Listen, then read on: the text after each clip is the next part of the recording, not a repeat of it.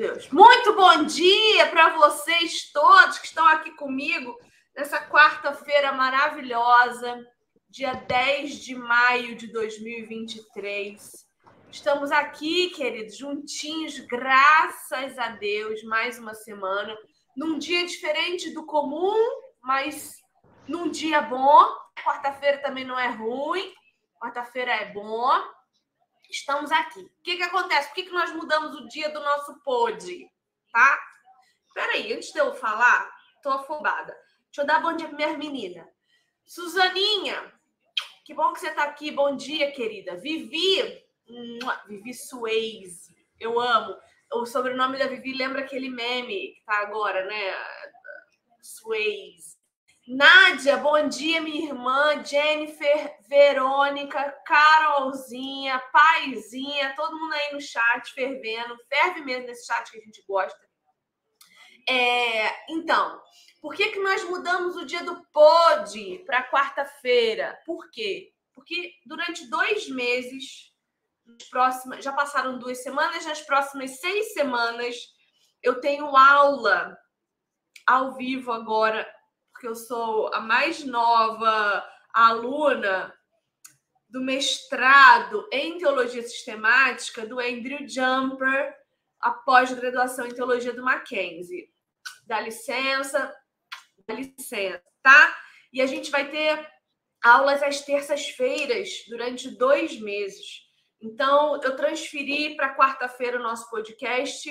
Uh, por tempo limitado, só até eu voltar a ter as terças-feiras de manhã livre e aí a gente volta para terça-feira. Tá bom? Até lá, a gente vai manter na quarta para não ficar sem o podcast. Porque senão eu, eu ia tirar férias. E férias nunca me fazem tão bem quanto deveria. Eu sinto falta, sinto saudade. É isso, tá? Uh, eventualmente, mês sim, mês não, eu vou ter que ficar uma semana fora nas aulas presenciais lá no Mackenzie. Como vai ser isso? Não sei, mas vou pensar e aviso, tá? Talvez a gente fique uma semana sem se ver, mas não sei, talvez não. Vamos ver o que acontece, tá? Tô só avisando para vocês saberem por que, que estamos tendo uma bagunça aí nos nossos roteiros no nosso itinerário. Porque agora eu, eu, Na verdade, eu nunca deixei de ser estudante, né? Eu ia dizer que agora eu sou estudante, mas eu sou estudante desde que vocês me conhecem. Eu nunca. Meu mestrado terminou dia 31 de março, agora, dia 8 de maio, eu já estava de novo. Fiquei um mês sem ser estudante nessa vida, mas enfim, estudar é sempre bom. E é isso o que a gente tem de informação para começar esse podcast, eu acho. Estamos também no meio do nosso relógio de oração. Então, lá na comunidade de reformadoras, a gente planejou um relógio de oração. Convidamos os alunos do IRT para participar também. Então, hoje, desde as 6 horas da manhã até as 24 horas, nós temos de meia em meia hora uma mulherada orando sem parar, umas pelas outras, pela comunidade, pelo IRT. Mas o principal foco do nosso relógio de oração hoje é confiar na provisão de Deus. O texto que a gente escolheu para nortear o nosso relógio de oração nessa quarta-feira é o texto de Jeremias 29, 1, que diz: Porque sou eu que conheço os planos que tenho para vocês, diz assim o Senhor. Planos de fazê-los prosperar e não de causar dano. Planos de dar a vocês esperança e um futuro. E pensando em nos ajudar nesse relógio de oração, pensando em nos ajudar a entender o que é confiar na providência de Deus, foi que eu pensei nesse podcast para a gente ler Romanos capítulo 5 e discutir como que a tribulação nos leva aos caminhos de Cristo. E para isso eu trouxe as minhas convidadas de hoje. Vamos dar bom dia para elas. Maiele, Carol e Delcinha, bom dia para vocês, queridas. Bom dia. Bom dia. Bom dia, bom dia, bom dia, bom dia. Bom, então a gente começa hoje falando de Romanos 5. Vamos pegar a Bíblia para a gente ler o texto, texto longo, mas a gente vai ler e a gente vai pensar esse texto. Vamos ler a escritura?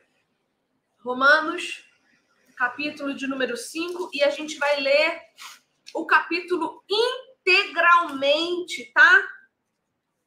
Ler Bíblia não é perder tempo, ler Bíblia não é enrolar, ler Bíblia não é chato, ler Bíblia não é cansativo. Às vezes é cansativo emocionalmente, tanto soco que a gente leva na cara quando lê.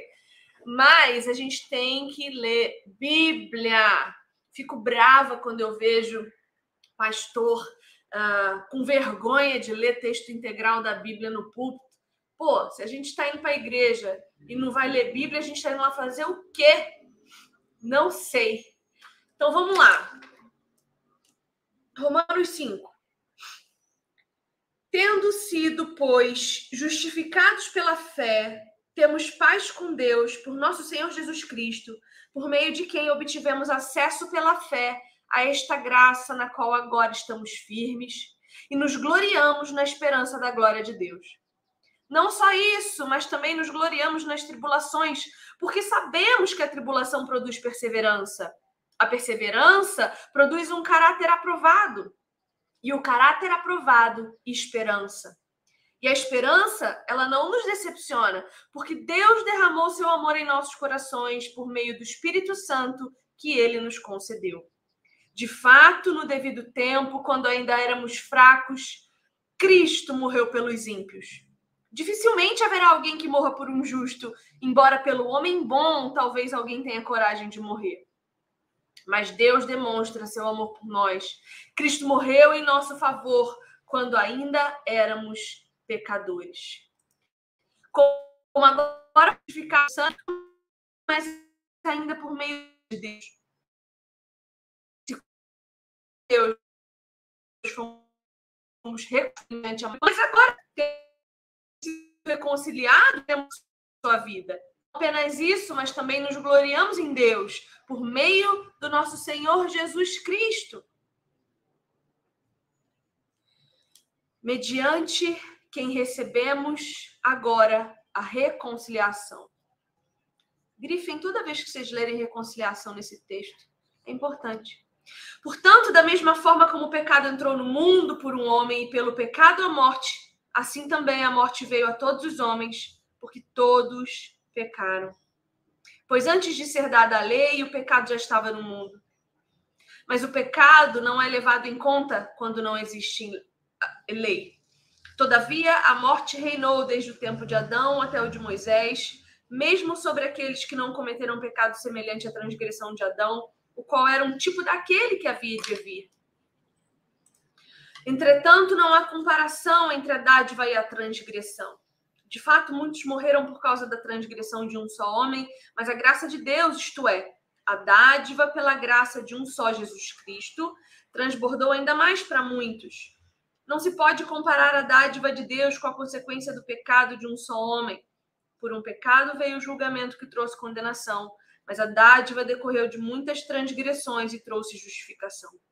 Se pela transgressão de um só a morte reinou por meio dele, muito mais aqueles que recebem de Deus a imensa provisão da graça e a dádiva da justiça reinarão em vida por meio de um único homem, Jesus Cristo. Consequentemente, assim como uma só transgressão resultou na condenação de todos os homens, assim também um só ato de justiça resultou na justificação que traz vida a todos os homens. Logo, assim como por meio da desobediência de um só homem muitos foram feitos pecadores, assim também por meio da obediência de um único homem, muitos serão feitos justos. A lei foi introduzida para que a transgressão fosse ressaltada, mas onde aumentou o pecado, transbordou a graça, a fim de que, assim como o pecado reinou na morte, também a graça reine pela justiça para conceder vida eterna mediante Jesus Cristo, nosso Senhor.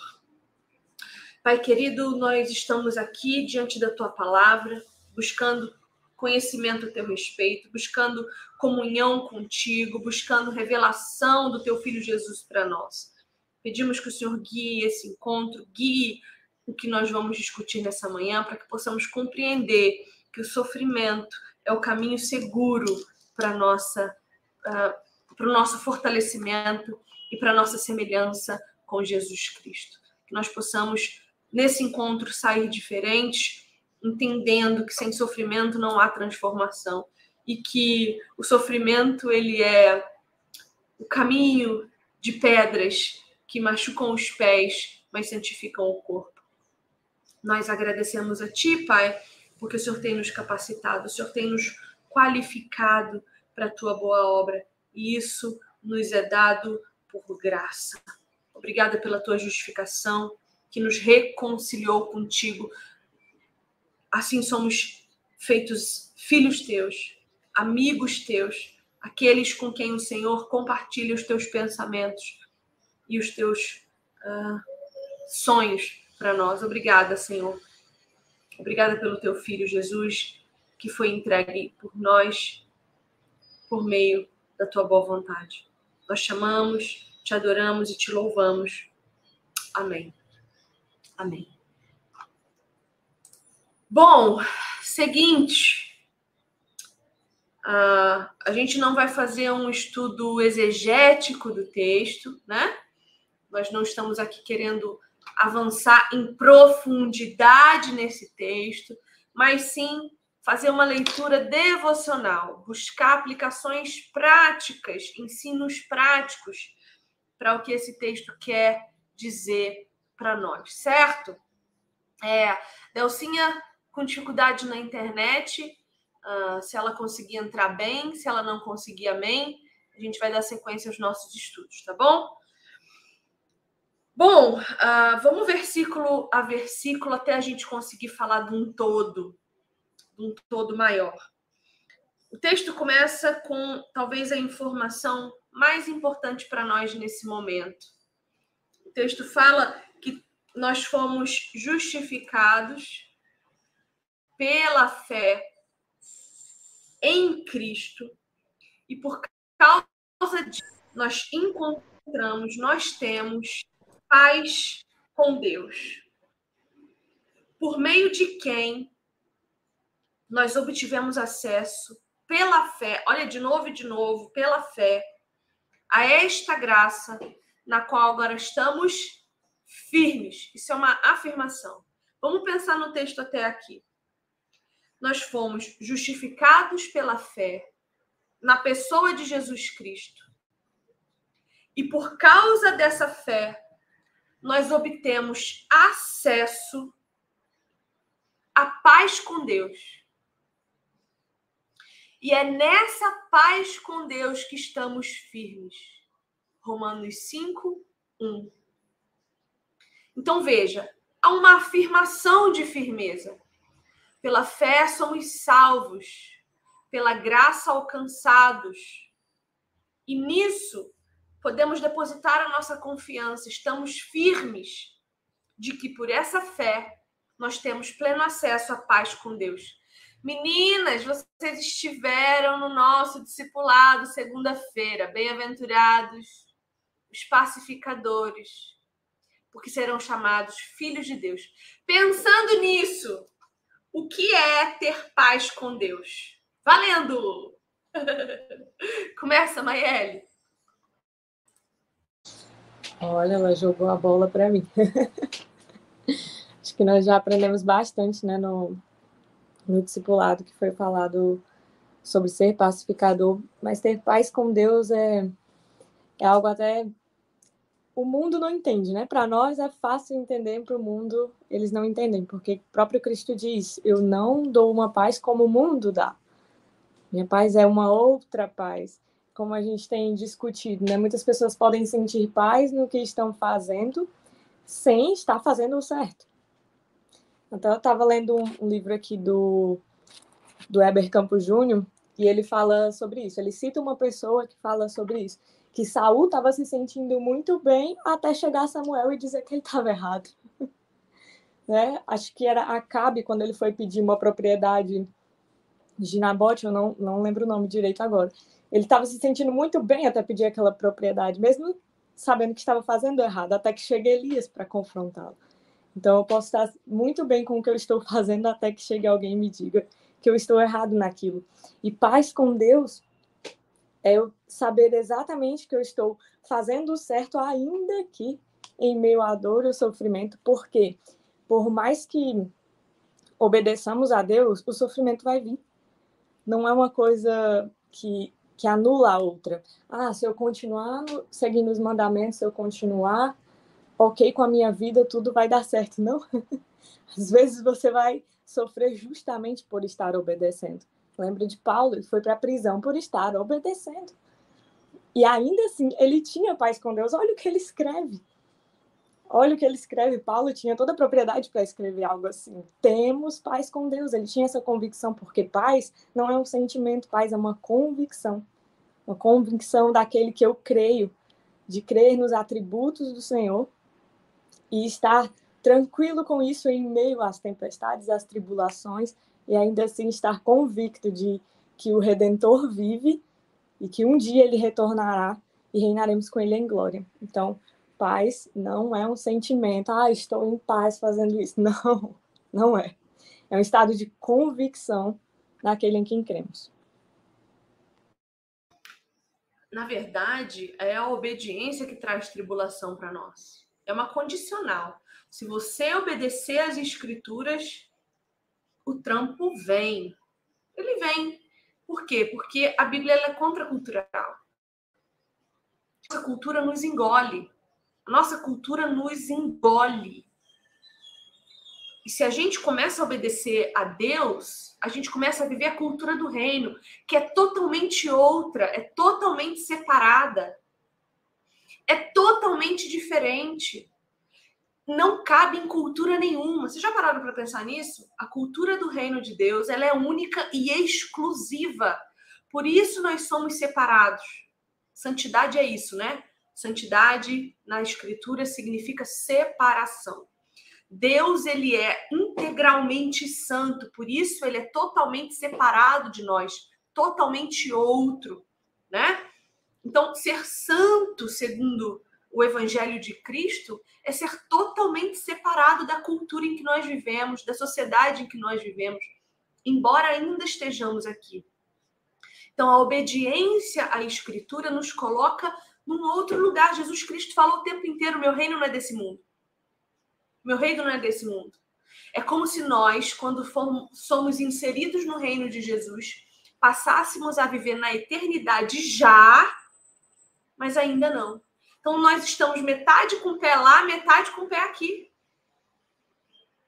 Mas a nossa mente tem que estar lá. A nossa mente precisa estar lá, sendo governada, controlada e ordenada pela obediência que nos faz totalmente separados. E é isso que traz a tribulação. Carolzinha, dá para ter paz tendo, sendo obediente?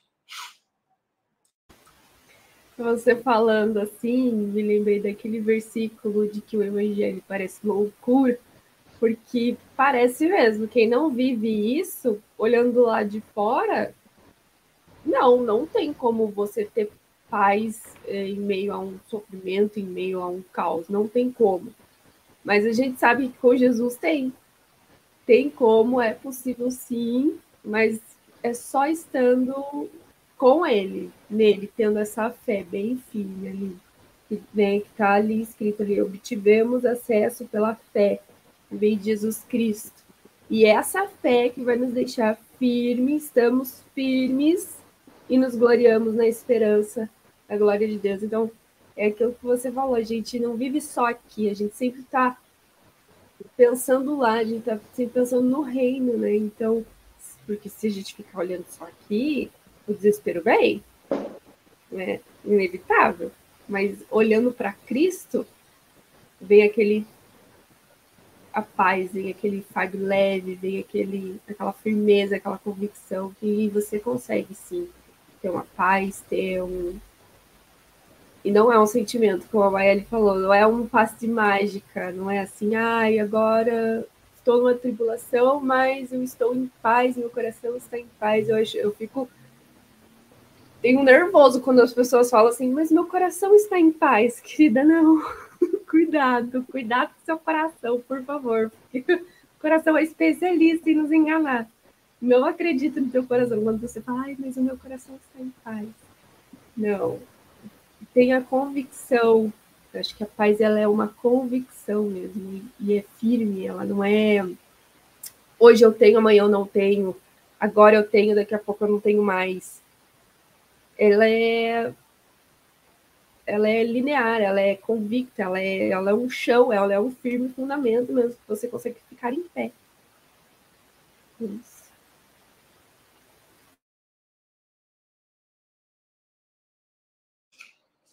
É interessante pensar.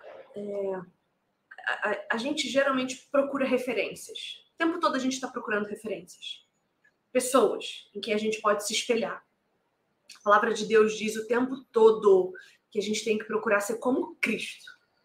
Só que Cristo, ele não é uma pessoa que a gente pode olhar. Não tem imagem do rosto de Jesus. Não tem, a gente não sabe, a gente não abraça Jesus, né? Não tem vídeo de Jesus, não tem foto, não é? E nós somos imagéticos. Deus sabia disso. Por isso que fé é crer naquilo que nós não vemos não ter imagem de Jesus, não ter imagens dele, não ter figura dele, tenho certeza que é intencional. Deus fez isso intencionalmente, para a gente crer sem ver mesmo. Ou vocês acreditam ou vocês não acreditam, não existe meio termo. É o que Deus está dizendo para nós, quando Ele não nos permite ter imagens de Jesus. Porque a Bíblia diz que Jesus Cristo veio na plenitude dos tempos. Jesus podia ter escolhido vir quando já tinha inventado a pintura artística. Alguém podia ter feito uma pintura em carvão de Jesus numa parede e a gente ter encontrado isso. Não aconteceu, tá? Então a fé é crer naquilo que eu não posso ver. Só que a gente não consegue lidar com isso com muita facilidade. A gente fica procurando referências, referências, referências, referências. Hoje, quais são as principais referências de cristão que nós temos, midiaticamente falando? Só gente endinheirada, porque rouba o crente, né? Que mente, que não ensina o evangelho, não é? Gente que negocia a verdade das escrituras para ser famoso na internet Gente que não se preocupa em pregar arrependimento, morte, negar-se a si mesmo, porque isso não dá curtida no Instagram. Prestem atenção nos maiores pregadores que nós temos na internet hoje. A maioria, salvo um ou outro, tá? Salvo um ou outro. E desses um ou outro, eu só consigo pensar em dois que fogem essa regra, que é o Nicodemos e o Dias Lopes que não ficam exibindo a sua casa. Esse dia, esses dias, David Leonardo estava na Record mostrando a sua mansão milionária. Cadê o negue-se a si mesmo? Cadê o, Jesus Cristo que diz que não tem, não tem lugar nem para deitar a sua cabeça? Ai, mas Deus não quer que a gente viva na pobreza. Ele não quer. Mas se você prestar atenção em 99% dos verdadeiros cristãos, onde é que eles estão? Eles estão vivendo num rio de dinheiro? Ou eles estão vivendo na escassez?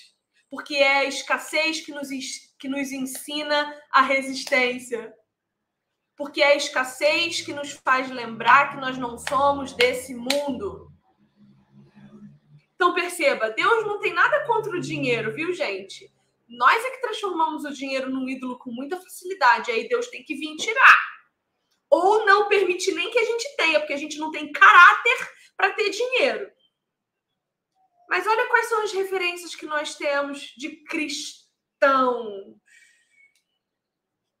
São esses que ficam exibindo nas suas redes sociais as bênçãos de Deus quando a maior bênção não é proclamada, que é a salvação por Cristo Jesus.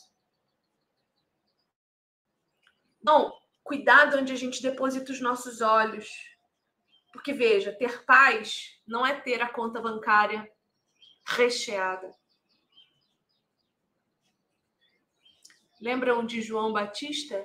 João Batista foi o primeiro foi o primeiro depois de Maria a saber que o Messias viria. João Batista não era nem nascido quando o Senhor o anunciou que Jesus Cristo viria. João Batista vivia no deserto comendo gafanhoto e mel. Mel para nós hoje é um item de luxo, custa caro pra caramba, mas naquela época mel era comida de pobre. Percebam, prosperidade para Deus é outra coisa. Outra completamente. Certo? Então veja. O texto diz: tendo sido, pois, justificados pela fé, temos paz com Deus. Ter paz com Deus nem sempre vai significar ter paz no mundo. Maiele, se eu estou em paz com Deus, os problemas deixam de vir? Pelo contrário. Pelo contrário, eles vêm com mais força. Porque eu estava até lendo algo ontem que o Weber Campos Júnior, vou citar muito ele hoje, gente, porque eu acabei de ler esse livro aqui, maravilhoso, leiam, por favor. Ele está falando sobre a vontade de Deus, mas se encaixa no que a gente está conversando aqui, porque ele diz: Queremos conhecer a vontade Fala de Deus. Fala o nome do queremos... livro. Fala o nome do livro, porque. Fala o nome Tomando do livro, decisões... quando for pro podcast não, não tem imagem lá. Tá. Tomando decisões segundo a vontade de Deus, do Heber Campos Júnior. Ele diz assim: Queremos conhecer a vontade de Deus, pois queremos que ele nos livre de todos os perigos. Ter a expectativa de céu na terra é minimizar a esperança na vida futura, tão enfatizada nas Escrituras. É bom que você quebre com essa expectativa pagã e saiba que, por hora, Deus está mais interessado no seu caráter do que no seu conforto. Assim, realmente Deus não está interessado agora no nosso conforto, sim no nosso caráter. E para isso, nós precisamos de tribulações, de sofrimento, porque é isso que produz em nós toda essa perseverança, paciência, como vai dizer daqui a pouco em Romanos. Então, como Luiz disse, o sofrimento é o megafone de Deus para o mundo surdo. A gente só ouve a voz do Senhor, no sentido assim de conhecer a sua palavra mais ainda, de estar em mais intimidade com ele, quando estamos em meio a dor e sofrimento. Olha para Jonas, estava tudo bem com ele. Foi só ele estar tá dentro da barriga de um, de um grande peixe. Num instante ele foi orar. Assim, que Deus não precise nos colocar na barriga de um peixe, gente, por favor. Mas ele, ele não vai fazer isso agora, mas ele vai fazer outras coisas, nos colocar em tribulações, provações e sofrimentos, para que nós possamos ouvir a voz dele, não só ouvir, mas responder essa oração com o coração quebrantado. Como muitas vezes não responderíamos se estivéssemos na bonança. É, imagina você numa tarde de piscina, um calor danado, você numa tarde de piscina, prazer, conforto. Você lembra de Deus na beira da piscina? Você está mais preocupado com o divertimento, com as suas crianças que estão. Ah, vai afogar as crianças. Então, às vezes, as bonanças, elas nos distraem do que realmente é importante. Delcinha, quer tentar falar alguma coisa para ver se você consegue não cair? O inimigo tá furioso. Ô, oh, gente, que tempo maravilhoso, né? Ouvindo vocês aqui. Você quer que eu fale o quê, minha filha? É isso que eu te digo de mim mesma, que essas meninas aí. Eu quero que potentes. você fale. Vou, vou te jogar um negócio, então. A, a Maeli estava falando que Deus está mais preocupado com o nosso caráter do que com o nosso conforto. Eu quero que você pense um pouco conosco a respeito do desconforto de abrir mão das nossas necessidades, das nossas vontades, para obedecer ao Senhor. Pronto, vamos iniciar é, essa sua pergunta fazendo outra pergunta. Somos discípulos de Jesus? Porque Jesus ele escolheu os seus discípulos. Ele trouxe para mais perto. E ele deu orientações exatamente sobre isso. A primeira, uma das primeiras orientações que ele dá é exatamente essa. Como é que nós vamos orar o Pai Nosso? Ele veio mostrando que Deus, ele também é o nosso Pai, ele é o nosso Senhor, sim, nosso Criador, sim, mas ele também é o nosso Pai. E a oração que ele faz é que seja feita a tua vontade, aqui na terra como é feita no céu. Mas no decorrer do, dos anos, foi implantado na mente do crente que é a nossa vontade que tem que prevalecer. Esquecendo totalmente o que Jesus tem nos ensinado nos quatro evangelhos. E uma, uma, uma passagem que me deixou assim, muito impactada foi Lucas 14. Porque a gente é instruído o tempo todo a amar todas as coisas que estão debaixo do céu. Isso não está errado, amar e honrar pai, mãe, filhos, pessoas, não. Isso não está errado. Mas ao ponto de tirar Deus do seu lugar e centralizar essas situações, coisas ou pessoas, aí é que tá. Aí é onde mora o grande erro. E eu tenho muito temor nisso, porque quando você tira Deus do lugar que pertence somente a Ele, creio eu que Ele não vai medir esforços de tirar coisas ou pessoas que estão no lugar dele para ele ficar no lugar que sempre foi. Porque Deus, ele não divide a sua glória com ninguém. Então, viver a vontade de Deus, primeiro, é você se submeter a confiar nele. Confia. Ah, eu confio. Mas no momento oportuno a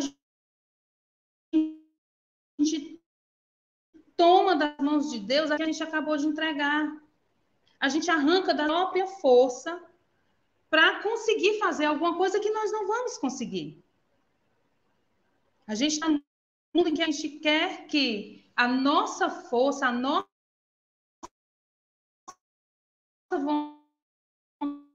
vontade prevaleça.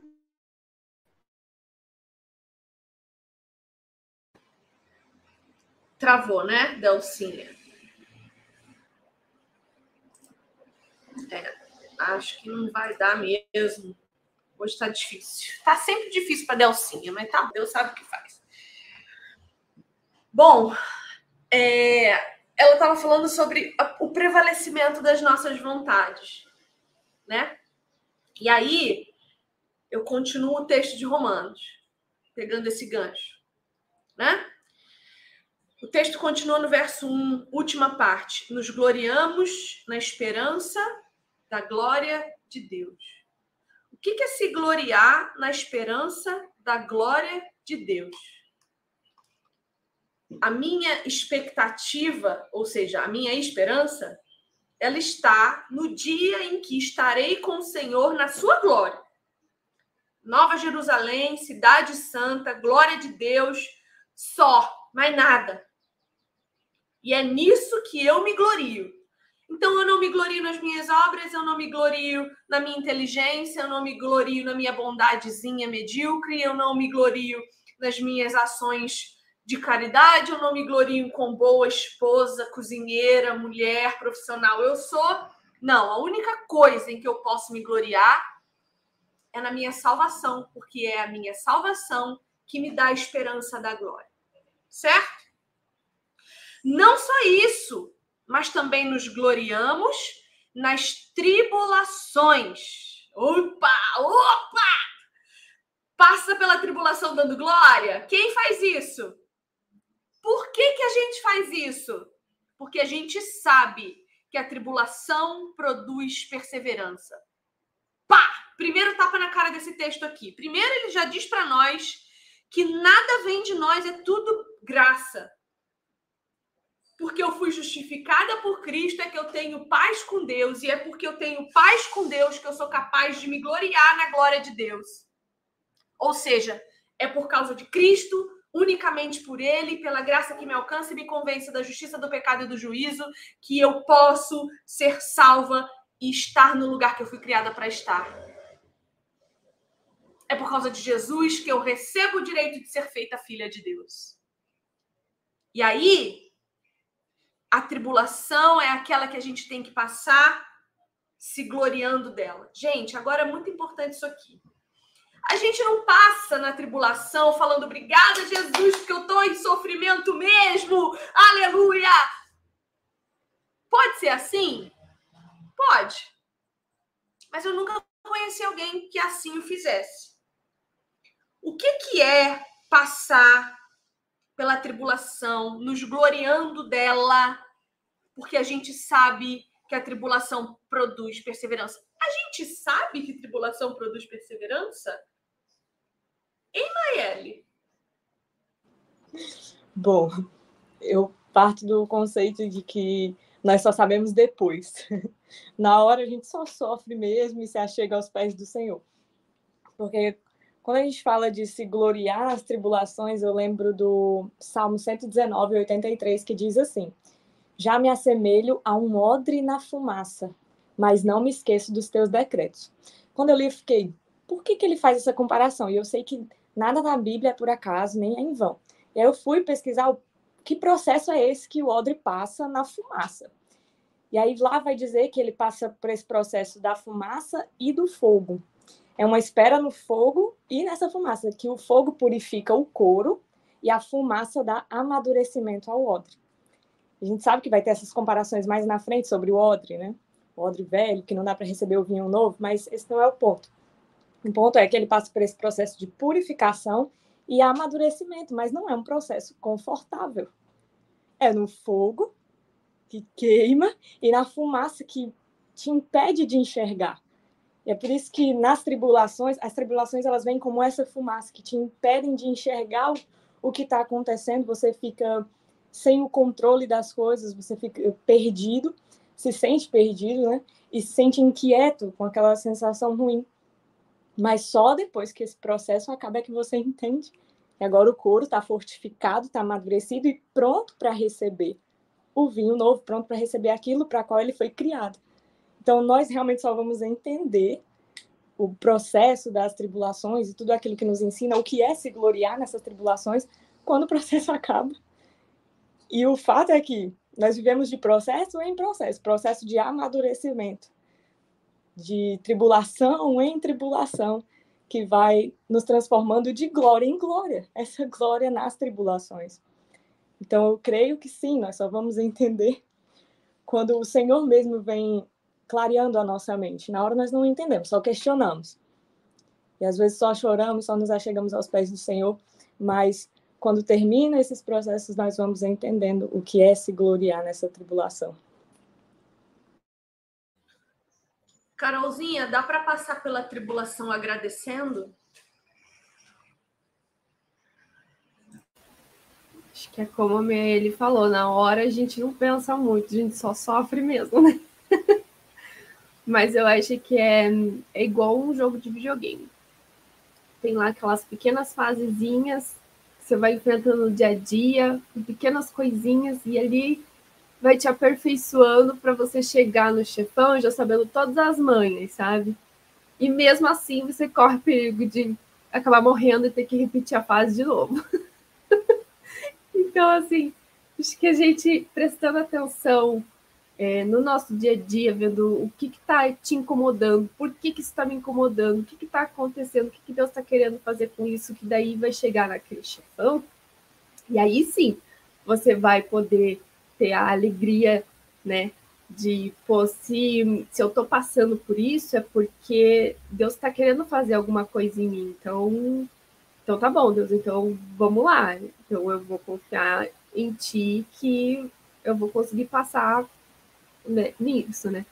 Mas eu acho que na hora, assim, no momento, a gente é muito humano, né? A gente não vai ficar o mais espiritual da pessoa não vai ficar tipo, ai, isso mesmo, glória a Deus pela prova e tribulação, né? A gente vai ficar no pó. É, Jó mesmo só foi reconhecer ou falar que agora, Deus, eu te conheço de verdade no último capítulo. Lá 300 capítulos dele só. Eu tô aqui, tô tentando, tô, tô, tô me firmando, né? até chegar na hora de falar assim, não, agora verdadeiramente eu conheço o Senhor não só mais de ouvir falar. Então, eu acho que essas pequenas coisinhas no dia a dia, elas vão nos preparando e nos dando essas manhas para a gente poder passar assim, né? Olha, não murmurei, já é uma grande vitória. Uma coisa é você passar pela prova se divertindo. Isso não é possível, né? É, se gloriar não é isso. Outra é você passar pela prova dizendo: Senhor, eu sei dessa necessidade. Eu sei, porque eu sei que o meu caráter está sendo tratado. E por que que a tribulação produz perseverança? Por quê? Porque é na tribulação que a gente sabe o quanto a gente quer alguma coisa. Sim ou não? É na, é, é na hora que a dificuldade vem que a gente sabe o quanto a gente quer alguma coisa. Quantas de vocês já desistiram de coisas que queriam porque ficou difícil? E a gente pode falar desde uma receita de cozinha até uma carreira. Passando pela educação de filhos. Ai, deixa para lá essa criança, ela é assim mesmo. Quantas vezes a gente desiste do que é realmente importante porque, ai, trupiquei, doeu. Não, ai, não quero mais. Instáveis.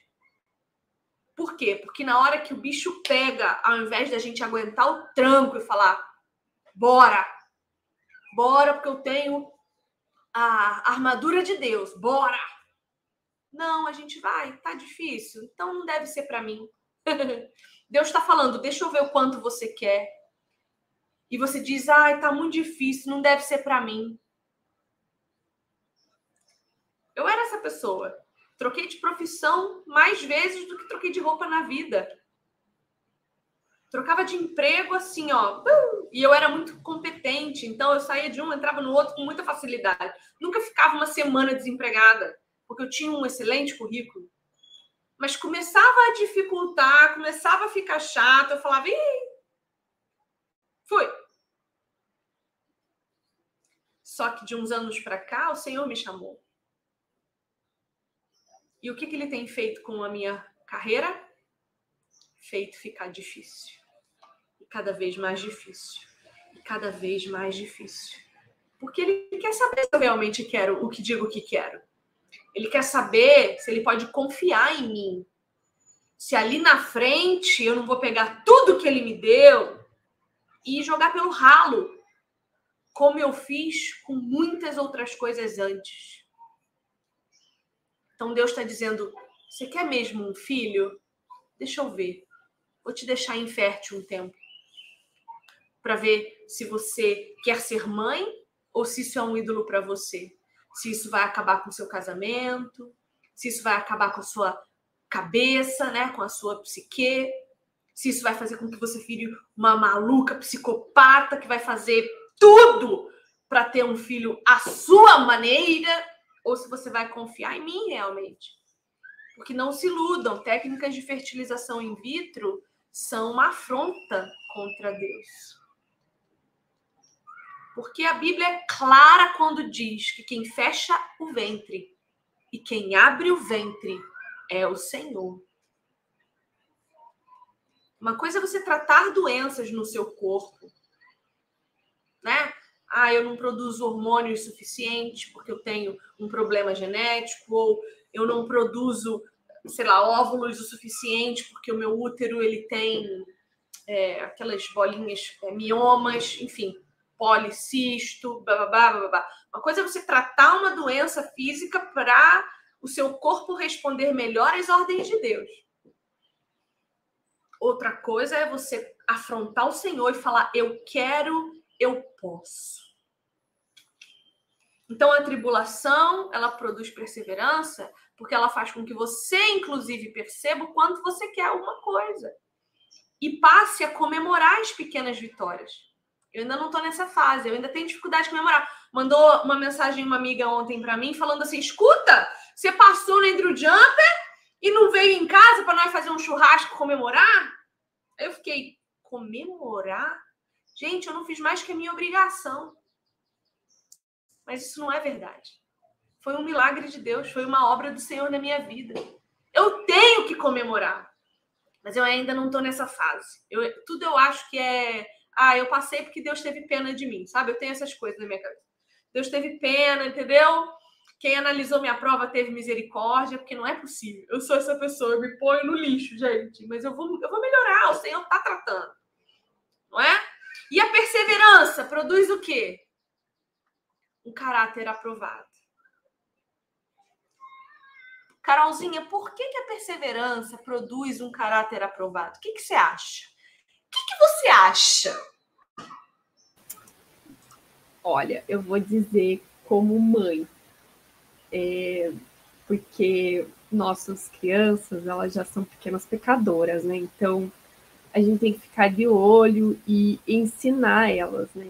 Então cada bronca, cada castigo, cada ensino, eu estou lapidando o caráter delas. Isso não é fácil, né? Não é fácil. Então, assim, é... e não é de um dia para o outro que elas vão ter um, um caráter aprovado. É todo dia eu estando lá falando, olha, isso aqui é, isso aqui tá errado, isso aqui não se faz por causa disso, disso, disso. Então, é,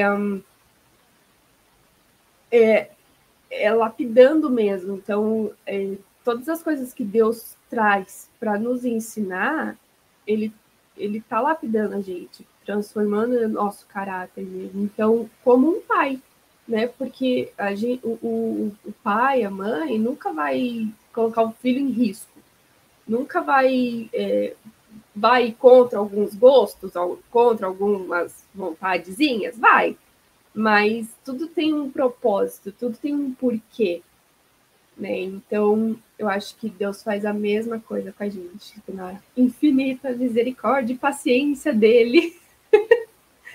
ele pega a gente e nos dá todas essas provações para que a gente persevere e a gente perseverando, a gente consegue se moldar, porque é aquilo que você falou, às vezes a gente acha que quer uma coisa e daí a gente vai ver que, nossa, mas realmente não não é bem isso que eu queria, não era bem isso que que é para mim. Acho que eu não funciono desse jeito. Então, peraí, aí já lapidou uma coisa, então o meu caráter já não é mais aquele, é outro. Então, isso tudo vai nos aperfeiçoando, vai nos moldando exatamente para aquilo que Deus quer que a gente seja, né? Exatamente aquilo que Deus quer colocar a gente, né? Então,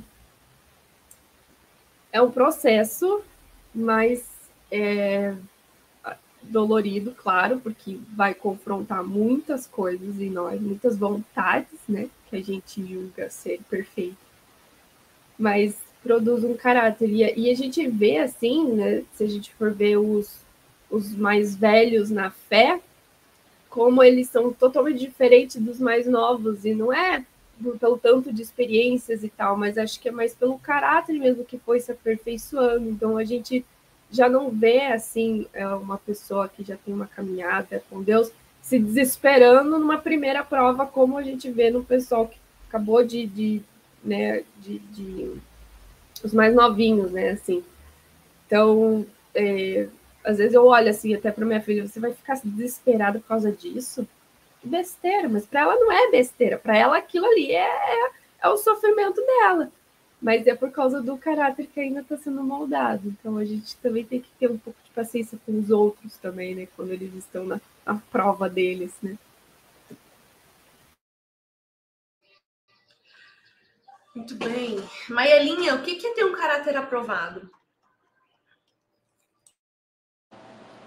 Importante até ressaltar quando a gente fala de processo, que nós estamos tão acostumados quem vem de outras igrejas está tão acostumado a ouvir que processo é para vitória e tal. Não é nesse sentido que nós estamos falando. Nós estamos falando de um processo para um caráter aprovado. Porque esse é o objetivo de Deus em nós, né? Nos santificar, nos aperfeiçoar, produzir em nós esse caráter. Nós estamos sendo umas, nós somos umas pedrinhas ali, todas cheias de defeitos, sendo lapidadas a cada corte que Deus faz ali, que gera dor, mas nos amolda ao seu padrão, porque ele sabe o formato exato da pedra que ele quer. Então, ele vai nos, nos lapidando e nos amoldando.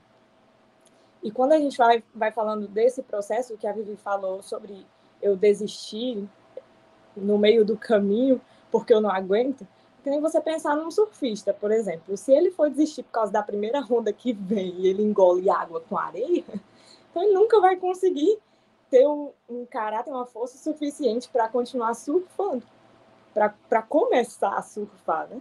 Então, se a gente for desistir na primeira onda que vem, tá difícil. E a forma que nós reagimos vai revelar o nível de maturidade. Porque quando nós somos meninos na fé, recebendo ainda o leite, o leite que é a palavra pura, e nós devemos receber esse leite no começo, mas nós não devemos permanecer só no leite, sim, para alimentos sólidos. Então, se ainda estamos reagindo mal às tribulações que vêm, com, muito desespero, né? Isso é porque nós ainda não entendemos, não amadurecemos. Porque no, no leite, Deus precisa ficar repetindo as mesmas coisas diversas vezes. Quando o alimento está mais sólido, você já come sozinho. Né? Deus não precisa ficar ali dando na sua boca. Né? Ele já vai, ele já sabe, na verdade, você já sabe o que tem que fazer. Deus não precisa ficar dizendo direto o que você tem que fazer, como um recém-nascido. Então, isso vai revelar a nossa maturidade. E maturidade está completamente ligada ao caráter aprovado. Afinal, é para isso que nós estamos sendo santificados, para crescermos em, em maturidade e em um caráter moldado por Deus em nós. Então, por que, que essas tribulações vão produzir esse caráter? Porque você vai crescendo e entendendo. Não preciso me desesperar. Não preciso desistir. Não preciso perguntar: será que Deus existe na primeira tribulação que vem? sabe? Você sabe que ele existe, você sabe que ele é o seu redentor e você sabe que você precisa daquilo. É tanto que as suas perguntas mudam. No começo você fica, por que será que Deus fez isso comigo? O que, que eu fiz para merecer isso? Quando você vai amadurecendo e tendo seu caráter aprovado, o que, que acontece? Quando as tribulações e as provas vêm, você diz: tem alguma coisa precisando ser mudada em mim. Deixa eu perceber o que está acontecendo. Deixa eu perceber se não há falha aqui no meu caráter. Por que, que eu estou passando por essas, por essas provas que estão me deixando irritado? Porque eu estou precisando de mais paciência. Você vai percebendo. E Deus fica assim, ó, finalmente. Finalmente está crescendo, filha. Claro que às vezes não vai ser de primeira, mas você vai tendo aquelas iluminações do Espírito Santo, né? Ele te mostrando. E isso é o seu caráter sendo moldado. É, a Grazi até comentou aqui no chat, se a gente já é nojenta com esses processos, imagina se não tivesse. Ia ser uma criança mimada, um nojo. Gente, vocês acham que Deus nos criou para dar tudo que a gente quer aqui, nesse mundo caído, que foi o lugar em que a gente se corrompeu? Óbvio que não. E aí, o texto continua dizendo que o caráter aprovado, ele produz esperança. Agora pega pesado aqui para nós. Por que, que um caráter aprovado produz esperança? O que que isso significa? Como que isso funciona? Veja, é um, é um procedimento de Deus, uma costura. A gente recebe a tribulação, passa por ela dando glória, não é assim? Quando a gente consegue vencer essa tribulação, porque Jesus Cristo nos capacita a vencer essa tribulação, a gente consegue perseverar, porque a gente fala, venci esse obstáculo, sinal de que eu posso continuar vencendo o próximo. Vamos subir um degrauzinho. Tendo perseverança, o nosso caráter é aprovado, por quê? Porque nós somos moldados crescemos, nos desenvolvemos espiritualmente, né? Tudo isso caminhando com Deus, caminhando com Deus, caminhando com Deus. E quando a gente vê que o nosso caráter é aprovado, a gente já está experimentando da paz com Deus, a gente está experimentando da alegria que excede o entendimento, a gente está experimentando da comunhão com o Senhor, da comunhão com os irmãos. A gente tem esperança esperança em saber que pode começar tudo de novo, que a gente vai passar por tudo de novo e a gente vai suportar tudo de novo e o Senhor vai continuar com a gente tudo de novo. Porque o Senhor tem nos sustentado até aqui e ele não muda. Se ele sustentou ontem, amanhã ele também vai. E entre ontem e amanhã tem hoje. Ele está fazendo. É como um jogo de videogame. Eu vou destravando as próximas etapas, que são cada vez mais difíceis. Mas por cada fase que eu passo, eu aprendo um truque diferente no controle remoto. Eu, eu penso, quando eu penso em videogame, eu, em tribulação, eu penso no naqueles de luta, Hadouken, sabe? Eu penso nos de luta, com a, aquela menina sobrenome Lee, que era uma bonitona, que era sempre aquela que a gente queria jogar, mas por ela ser mulher, ela era uma das com menos potência no jogo. A gente tinha sempre que terminar é escolhendo o, um jogador forte. Mortal Kombat. Mortal, Mortal Kombat. Mortal Kombat. Que aí, se você apertava um monte de. Tinha lá um super poder especial.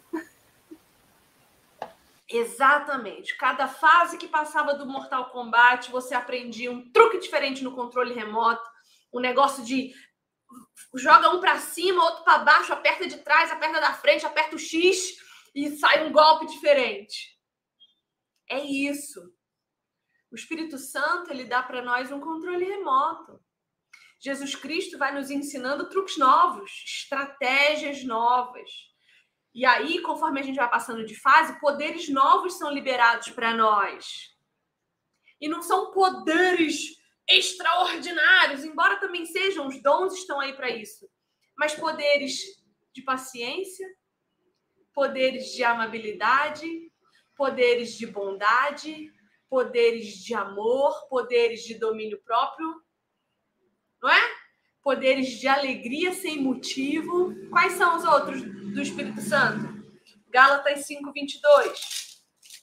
Esses são os nossos poderes de fase em fase. Amor, alegria, paz, paciência, amabilidade, bondade, fidelidade, mansidão e domínio próprio. Pense em cada uma dessas habilidades. Pense, você é capaz de amar alguém? verdadeiramente amar mesmo, amar de verdade, amar sacrificialmente, amar ir para uma, uma cruz, porque o texto de Romanos 5 continua dizendo isso. Ele vai dizer assim: olha, por um justo é impossível que alguém morra. por um bonzinho, talvez, né? Por um bonzinho, a gente morre. A gente morre pela Madre Teresa de Calcutá, talvez. Talvez a gente morra por, por um fã, por um, um ídolo que a gente tem. Agora, por um justo, por uma pessoa correta, coerente. O que, que é, Maelle?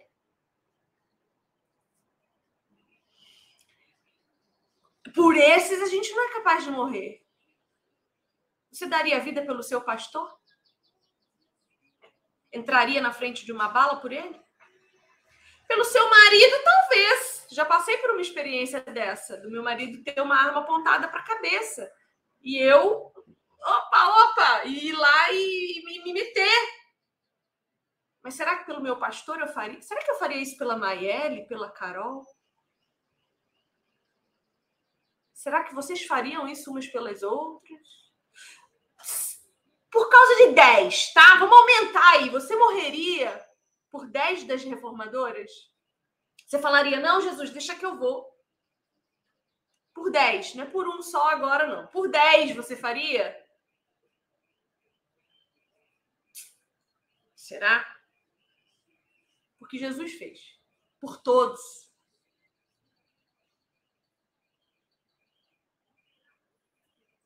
Sendo que nós o odiávamos, o rejeitávamos, cuspíamos nele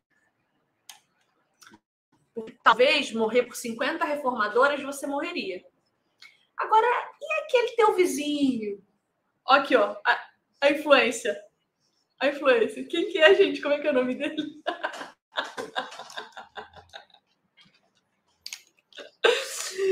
e aquele vizinho aquele, o vizinho da frente agora, criar galo e galinha. Então, eu não acordo mais com o meu despertador.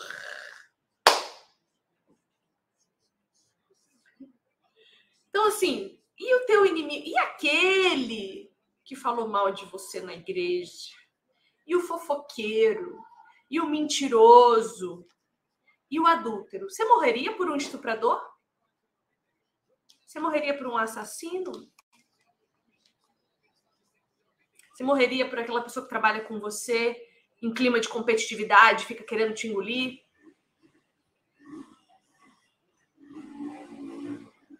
Você morreria por eles? Porque Jesus morreu por esses.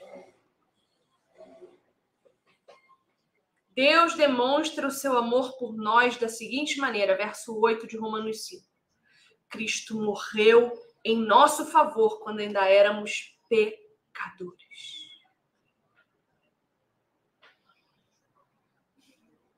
Então, o caráter aprovado, queridas, nos faz experimentar dessa salvação. essa salvação que nos dá esperança. Esperança da glória. Não se esqueça, esse texto inteiro, ele vai e volta o tempo inteiro. Você precisa entender ele desde o início, porque ele, ele vai e volta nos versos o tempo inteiro. Nos gloriamos na esperança da glória. Então, quando o seu caráter é aprovado e você tem esperança, não é esperança de dias melhores aqui, é esperança de dias melhores lá, na glória na eternidade. E a esperança não nos decepciona. Por quê? Porque a esperança não depende de nós. Porque quando eu tenho esperança em alguma coisa que Deus me prometeu, eu tenho certeza que vai acontecer, porque foi Deus que prometeu. Porque ele derramou seu amor em nossos corações por meio do Espírito Santo, que ele mesmo nos deu. Ó, Deus proveu, Deus salvou, Deus derramou, Deus entregou, Deus dá esperança, Deus dá glória, Deus é tudo sobre. Gente, pelo amor de Deus, Senhor Jesus Cristo, para de achar que você pode alguma coisa, não pode nada, além de ir para o inferno. Ai, eu posso. Se eu quero, eu posso. Pode ir para o inferno e queimar no fogo, que é o que você merece. Fico nervosa! Odeio arrogância, odeio autoestima, odeio auto-amor, porque isso está fazendo a gente ir para o inferno sem escala. Porque com alto amor não tem Cristo, não tem cruz. Para de ser louca. Márcia sensitiva toda, inteira. Meninas, Fale alguma coisa para eu tomar uma água. Maiele, fala, querida. Fala agora, fala! A gente, inclusive, tem que parar de romantizar as coisas, né? Porque se você for olhar para o tratamento que Deus teve com o povo hebreu, o seu povo escolhido e amado, tudo que ele fez para livrá-los, ele repete diversas vezes: é por amor do meu nome. Não é porque vocês são bonzinhos, não é porque vocês mereceram, é por amor do meu nome. Em Ezequiel 20, ele repete isso várias vezes. Por amor do meu nome é que eu não vou pesar a mão. Para que meu nome não seja envergonhado entre as nações. É tudo sobre ele, sobre a glória dele, o nome dele ser glorificado. Então, nas nossas tribulações, naquilo que a gente passa e sofre, é por causa do nome dele, do amor que ele tem a ele mesmo e não necessariamente do amor por nós. Né? Porque primeiro vem a sua glória, nos criou para a sua glória e tudo que ele faz para nós é para que dê glória a ele ainda mais. Então a gente tem que parar de romantizar essas coisas. Tem que olhar para Deus trabalhando todas as coisas para o nosso bem e para o louvor da sua glória. Até porque Paulo também vai dizer lá em Filipenses algo que eu acho extraordinário, Filipenses 1, 29. A vocês foi dado o privilégio não apenas de crer, mas de sofrer por Cristo. O privilégio. Foi dado a dádiva, o privilégio de sofrer, não só de crer. Não penso que é só creio e eu estou bem. Não. Nos é dado o privilégio de sofrer por Cristo para que sejamos amoldados ao seu padrão. Porque ele sofreu aqui. Nós não temos direito a nada nem de reclamar porque estamos sofrendo. Afinal, o único direito que temos é o inferno, de fato, e as pessoas não falam mais disso hoje. Nós só temos direito do inferno, condenados, destituídos da glória. Se não fosse a misericórdia, não estaríamos aqui. Por isso que é um privilégio sofrer por Cristo. Sermos contados com os sofrimentos que ele teve aqui. E nunca sofreremos o suficiente para igualar com aquilo que ele sofreu por nós, sendo pecadores, sendo que não merecíamos. Então, quando a gente passa a enxergar por esse lado, paramos de questionar, paramos de de deixar que o desespero tome conta de nós, porque nós vamos sentir medo, às vezes vai dar aquele desespero, aquele choro. Claro, nós temos que nos achegar assim aos pés do Senhor, entendendo que ele vai produzir em nós essa alegria, essa perseverança, essa esperança de que sofremos por ele para que um dia reinemos com ele. Sendo sustentados por ele pela luz, que não precisa de uma luz do sol, mas pela luz que emana dele e nos dá força e nos dá vida. Então, quando olhamos por esse parâmetro, as coisas terrenas ficam muito pequenas, muito pequenas comparadas com a glória que há de.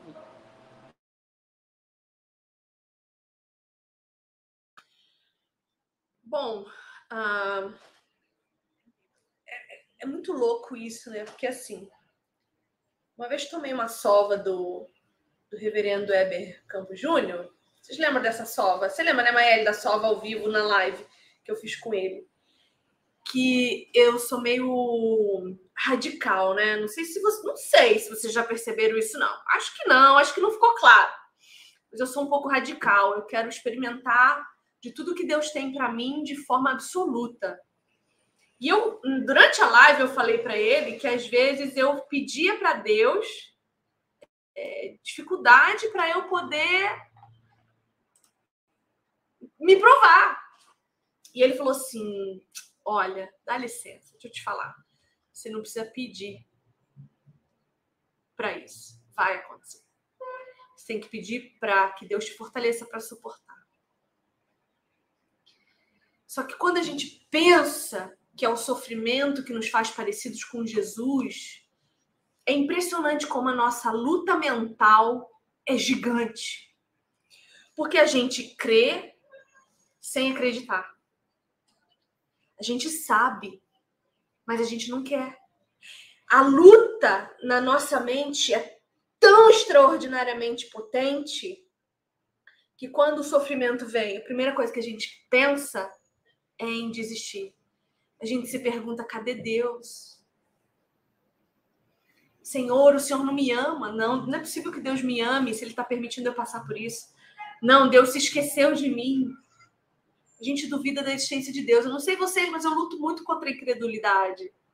Talvez por isso eu seja tão radical, porque eu tenho medo, temor, e eu não quero deixar nenhuma pequenina fresta para que eu possa criar asas e me afastar do Senhor por minha própria vontade.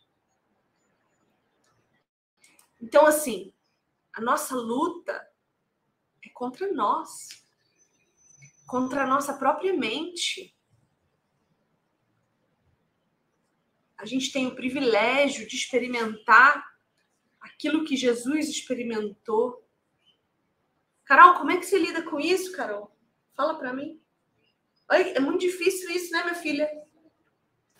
Olha, é difícil, porque assim, é, é, tem tanta coisa errada, se a gente for ver assim, que nem eu vi ali no chat que a Verônica falou sobre os mantras, né? De ah, eu posso, eu consigo. Mas no meio cristão tem muito mantra também. Ai, Deus é fiel para cumprir o que ele prometeu. Sim, ele é fiel para cumprir o que prometeu. E o que, que ele prometeu? Sofrimento. Nesse mundo tereis aflições. Ponto. Então a gente vai ter aflição e Deus é fiel para cumprir isso. Mas não, a gente fica lá. Ai, é, é, Deus vai cumprir aquilo que o profeta lá falou para mim. Então, sabe, é, focar, olhar na, no, no, na coisa errada, o alvo está errado. Então você tem que. É... Ai, como é que eu posso dizer? Você tem que conhecer a Deus, conhecer as Escrituras, conhecer quem Ele é verdadeiramente, para daí você ver que, poxa, ele vai cumprir o que ele prometeu, mas é o que ele prometeu na palavra. Então, assim, não tem como você fugir disso. Se você está aqui, se você crê em Deus, ele é fiel para cumprir a sua, a sua promessa de, de que a gente vai ter tribulação. Mas ele é tão bom que ele nos deixa o Espírito Santo para nos conduzir, para nos consolar.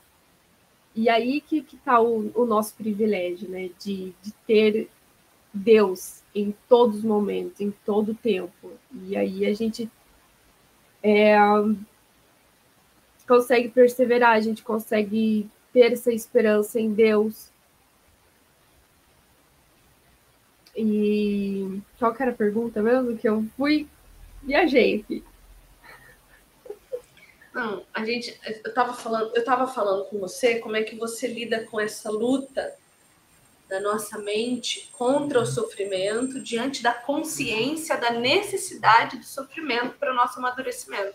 Então, é, a gente, eu lido assim, eu lido trazendo à memória aquilo que me traz esperança. Então, se eu não conheço Deus, não conheço o que a Bíblia me diz sobre Ele estar renovando a minha mente a cada manhã, sobre Ele estar me ensinando o tempo todo, eu tenho que me policiar, eu tenho que me disciplinar, eu tenho que aprender. Então, às vezes a gente foca muito ou, ou está em volta de pessoas que, que vai nos, não vai no, no, nos, nos trazer uma boa palavra, vai ficar tipo, poxa vida, irmã, você está na prova de novo? Ah, mas então você está pecando. É, tem essa, né? A gente tem isso também na igreja. Ah, se você está na prova, você está pecando. Ah, tá com problema no teu financeiro? Então acho que você não está dizimando. Presta atenção, vamos ofertar então, né? então, assim, é, a gente tem que ver também do que, que a gente está se alimentando. É, às vezes. Não, eu queria saber onde é que está escrito, Carol, na Bíblia, que você dá dinheiro na igreja faz você ter mais dinheiro na conta. Eu queria saber que texto está dizendo isso. Eu queria saber também. Onde é que está dizendo? Dê dízimo na igreja, faça grandes ofertas e Deus te dará um, dobro.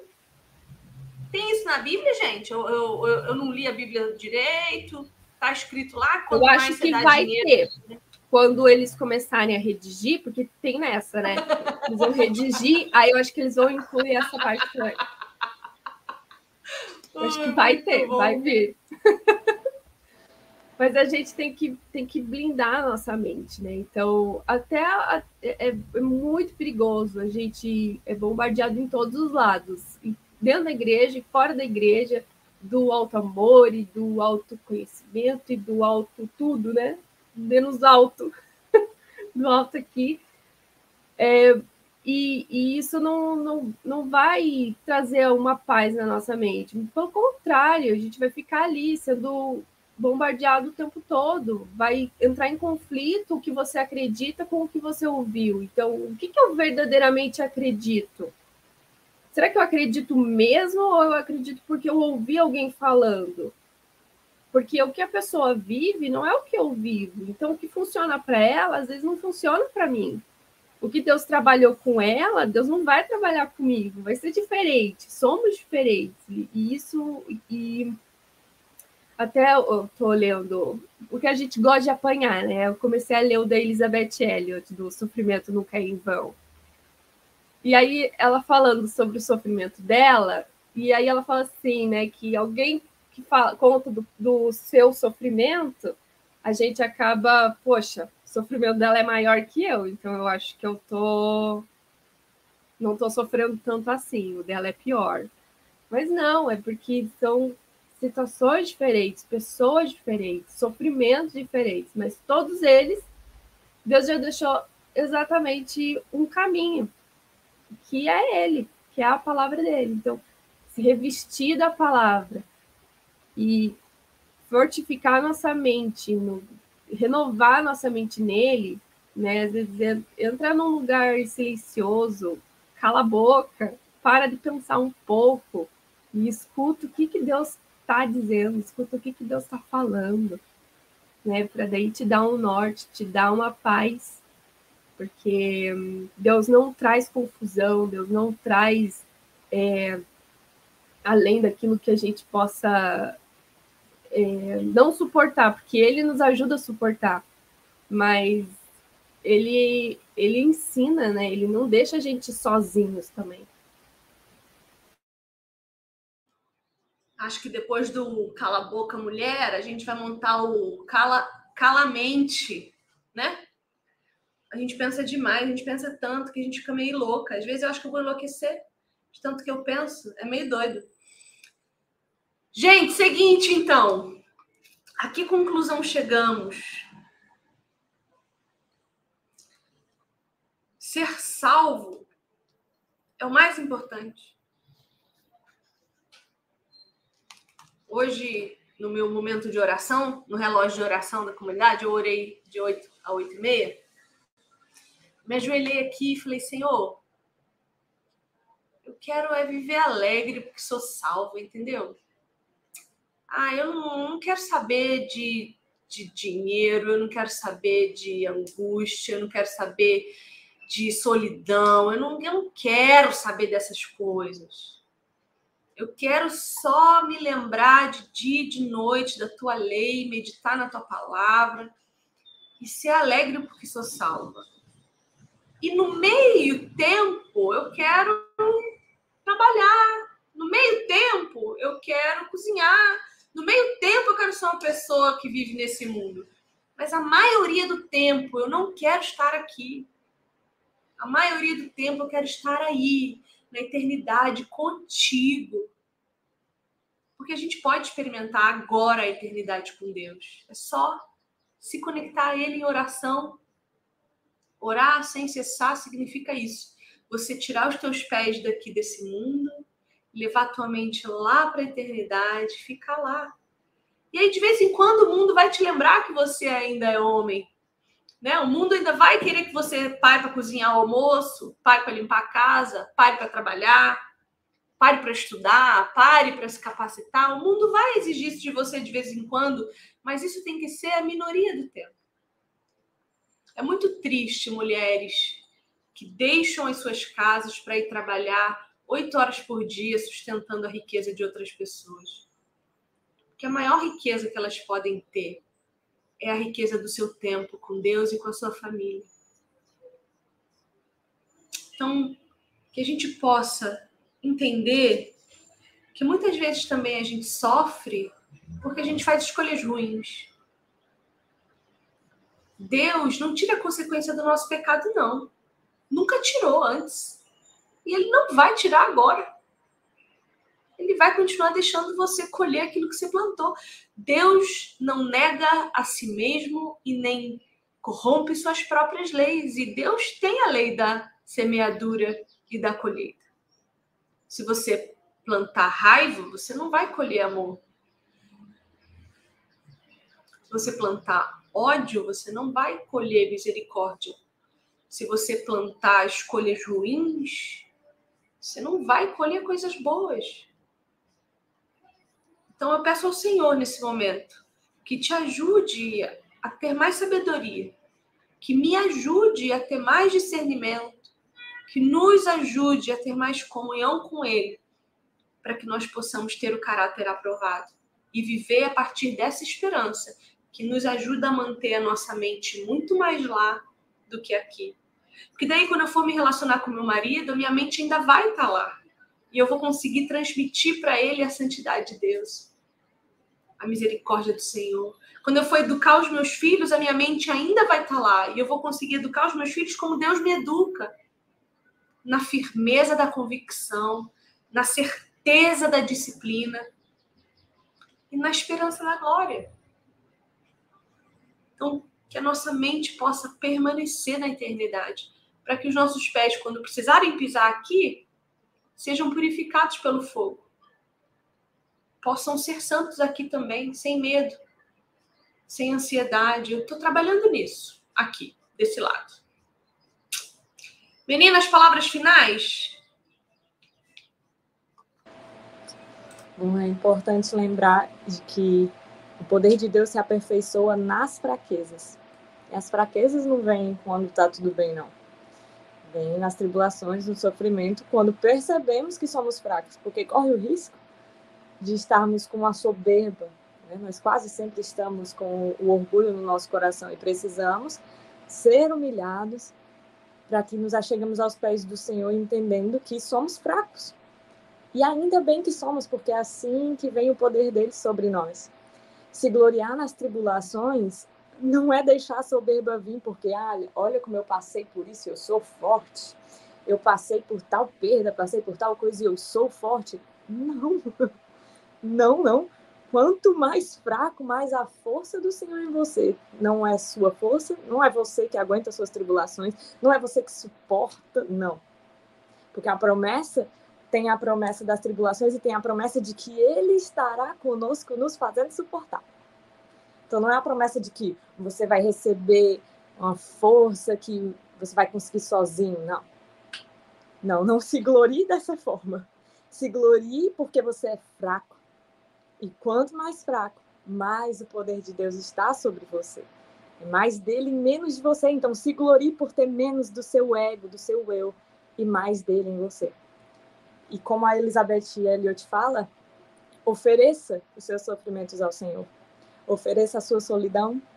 Às vezes é tudo isso que você tem. Ofereça o seu sofrimento, as suas dores, as suas doenças. Senhor, não tenho nada para oferecer, só os meus sofrimentos. Ofereça a Ele como sacrifício agradável. Ofereça, se lança nos pés do Senhor. E aí sim você vai entender que o poder está na fraqueza. Eu estou muito maternal essa semana, né? Eu falei isso para vocês. E eu estou é, tendo muita é, intensidade de pensamento em como a maternidade ensina a gente sobre Deus. Isso que a Maiele está falando é representado para nós quando a nossa criança fica doente. Imagina uma criança de 8 anos de idade, totalmente doente, abalada com dengue, tá? Mas essa criança, ela quer ir para a escola, ela tá com dengue. Não, mas ela quer ir para a escola. E ela põe a mochila e ela põe o uniforme e você começa a se irritar, porque você fala, criança, você não vai para o colégio, você está doente, você tem que tomar remédio, está com febre. E aquela criança poderosa, ela vai porque ela quer, porque hoje é dia de passeio na escola e ela não pode perder aquele passeio porque não vai ter outro nunca mais.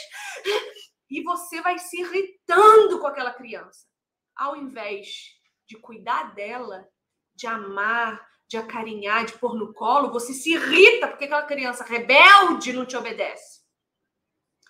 Diferentemente, uma criança com dengue que faz dengo para você, ai mãe, tô com dor no meu corpo. Ai, mãe, por favor, eu tô triste, faz um chá para mim, eu tô tão cansado. Aí começa a chorar, sabe? Chora e se encolhe, posição fetal no sofá. O que, que você vai fazer com essa criança?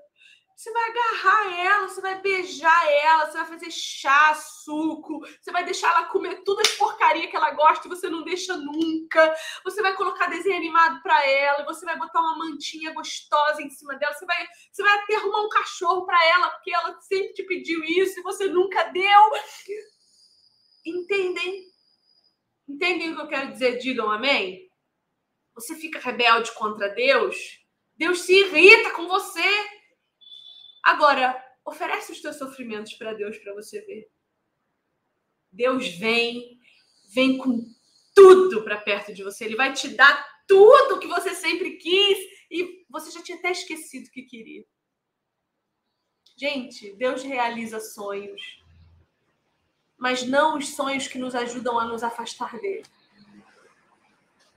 Carol, palavrinhas finais?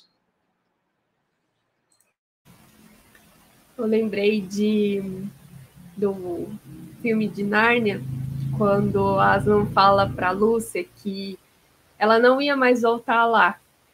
E, e ele fala assim para ela: Você já cresceu e agora você vai ter que aprender a me reconhecer em outro lugar. Então, o sofrimento é esse lugar. Eu vou chorar, gente. o sofrimento é esse lugar que a gente conhece Deus. Conhece mesmo ele, sabe? E a gente aprende a reconhecer ele nos outros lugares onde a gente está. Em cada coisa que acontece com a gente, a gente consegue enxergá-lo porque a gente viveu aquilo com ele. E não tem outro lugar melhor para estar nesse momento de sofrimento. E ah, e uh, em Romanos 8 está escrito assim, né? Porque para mim tenho por certo que os sofrimentos do tempo presente não podem ser comparados com a glória a ser revelada em nós, a ardente expectativa da criação, aguarda a revelação dos filhos de Deus. Então, a gente acaba levando para o mundo essa esperança, né? Nós somos filhos de Deus. E quando alguém está em sofrimento, não tem Deus e consegue ver Deus em nós, isso é maravilhoso. Mas a gente só vai poder ser filhos de Deus se a gente for filhos e deitar no colo do Pai. E eu não estou bem, Deus, vem aqui, me ajuda, me ensina me explica, ou às vezes Deus nem explica, né? Porque Deus não tem que explicar nada para ninguém. Mas ele ajuda você a passar aquilo, ele ajuda você com tanto amor que ele é. E eu lembrei também de um outro livro que eu li, agora eu não vou lembrar o nome do livro, mas. Nossa, é. toda leitora ela, hein? Toda... Não, esse livro eu li há muito tempo atrás. E tem uma parte dele, eu acho que é aquele do Quem é Jesus, do Alessandro Vilas Boas. E ele fala assim, uma parte que é exatamente igual ao do, do, da, do diálogo de Narnia ali.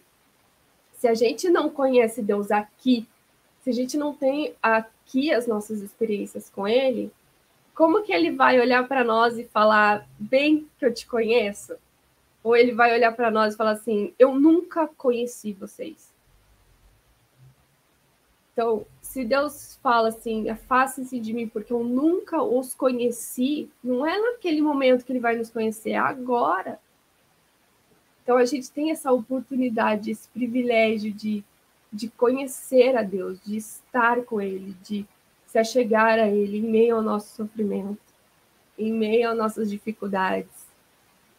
E não tem lugar melhor para estar, que é no olho do furacão mesmo, mas olhando para Cristo, no colo dele. Duas coisas muito importantes que a Carol falou e que dariam para fazer outra live. Como o sofrimento nos capacita a cuidar de quem sofre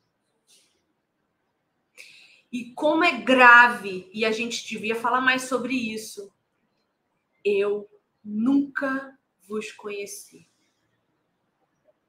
Imagina uma pessoa com Alzheimer que você conviveu a vida inteira.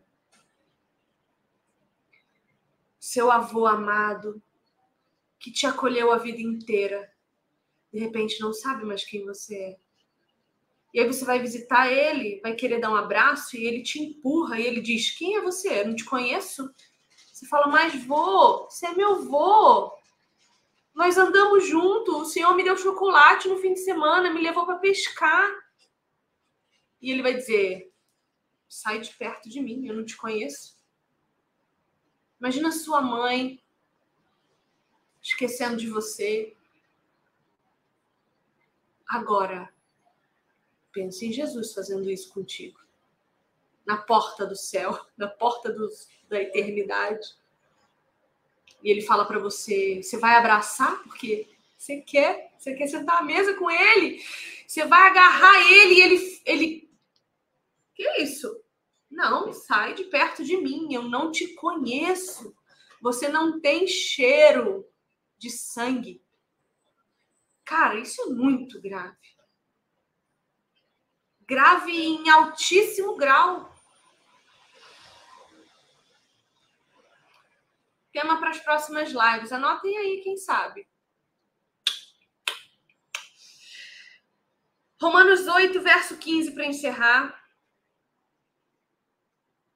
pois vocês não receberam um espírito que os escravize, para novamente temerem. Vocês receberam o espírito que os torna filhos por adoção, por meio do qual clamamos: Abba, Pai, Paizinho, Papai, meu Deus, meu Senhor, Pai de misericórdia, Príncipe da paz, maravilhoso conselheiro, Abba. Você já chamou o seu pai de paizinho hoje? Se esforça para fazer isso. Eu sei que para muitas de nós é difícil, para mim é difícil. Paizinho. Nunca chamei meu pai assim, meu pai terreno, nunca chamei assim, nunca tive intimidade, então, mas pede para Deus te ensinar. Ele faz isso por você.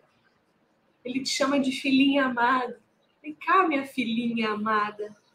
Deixa eu cuidar da sua ferida. Feito um gatinho que lambe, sabe? Ai, gente, eu tô muito maternal esses dias. Enfim, encerramos o nosso pod de hoje. Espero que vocês tenham tido um tempo bom. Vou continuar pensando nele o resto do dia no nosso relógio de oração.